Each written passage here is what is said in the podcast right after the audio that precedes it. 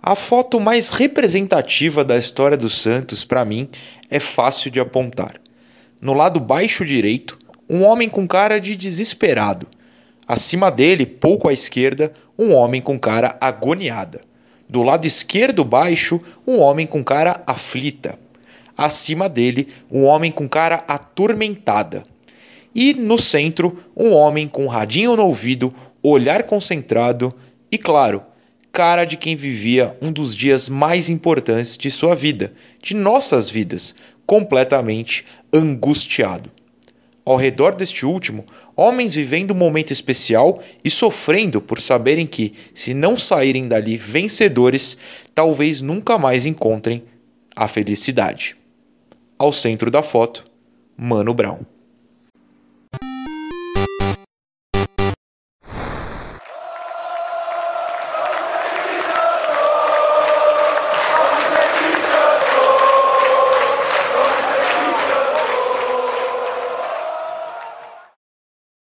Qualquer Santista com acesso à internet sabe que falo da clássica foto de Mano Brown em meio à torcida do Santos na final do Brasileiro de 2002. Graças aos céus, às pedaladas, às grandes defesas e tudo mais, todos eles saíram dali felizes e campeões. O rapper dos Racionais merecia, tal como os caras próximos registrados naquela linda imagem. Caras que vivem o Santos e que entendem o tamanho deste clube. Mano Brown é um deles nem acima, muito menos abaixo. Ele é o cara que melhor representa o povo, que melhor representa o Santista. É o cara que carrega o nome do clube por onde vai e que, a Santos TV, no especial Time de Branco e de Preto, de 2019, falou o seguinte: Ir a um jogo do Santos era como ir a um movimento negro nos anos 90. Não era para muitos, mas tinha de estar lá. Molecada torcendo para o São Paulo, Palmeiras e eu na minha, isso aqui é uma causa política. Não é só um clube de futebol. É uma causa. É uma causa. E Mano Brown é um dos maiores representantes dela.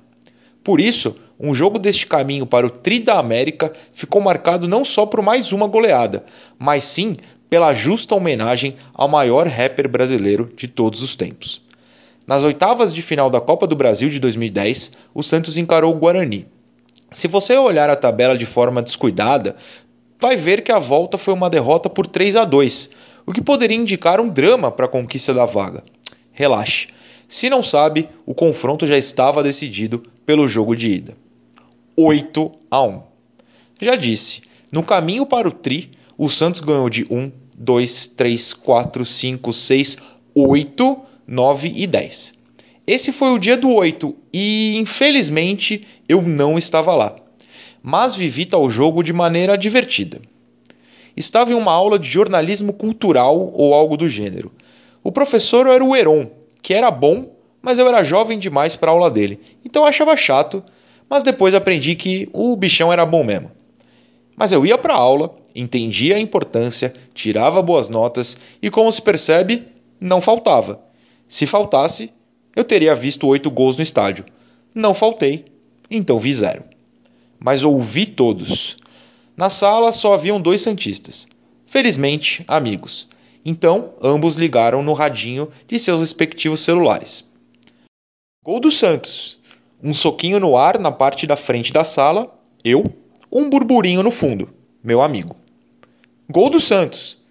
Na mente já vinha o meu Deus, hoje tem goleada de novo. Gol do Santos, 3 a 0. Pelo amor de Deus, o que, que eu tô fazendo aqui?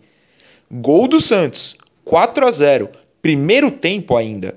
Vem aquela olhada para o fundo da sala, o olho arregalado, a simbiose. Dá tempo de pegar o carro e descer ainda? Penso eu, pensa ele, com certeza. Começa o segundo tempo, 5 a 0. Não é possível que eu realmente optei por assistir aula de cultura em vez do jogo do meu time. Cultura é pão e circo. Futebol que é coisa séria. Gol do Santos. 6 a 0. Dane-se a aula. Já estamos nos regozijando, gritando gol e olhando para os amigos que torcem para outros clubes, claro, e estão abismados com o quão bom nosso time é. O professor que me perdoe, eu quero é festa. Curiosidade: a torcida neste gol gritou: churrasco, churrasco. Sim, foi um gol de cabeça, como o do episódio 12 nossa torcida era tão feliz que gritava: churrasco, churrasco. Que tempos. Golaço do Guarani, 6 a 1. Golaço do Santos, 7 a 1. 7 a 1 aos meus 20 anos, com um bando de adolescente com pavor do meu time preso na mesma sala que eu. Gol do Santos, 8 a 1. Se eu não sair rodando camisa e fui expulso da aula pelo glorioso Heron, eu não sei nem porque eu tô vivo. Não me arrependo de não ter ido ao jogo. Acho que vivi outros tantos de perto que eu precisava poder contar um de longe também. Tal como conto, enfim, a homenagem a Mano Brown. No caso, foi logo no primeiro gol. Neymar, André, Robinho, Ganso e Marquinhos pegaram um boné cada na porta do túnel do vestiário e saíram simulando um show de rap. Algo rápido, mas que deixou claro o respeito pelo símbolo que Mano Brown e os Racionais são ao Santos. 8.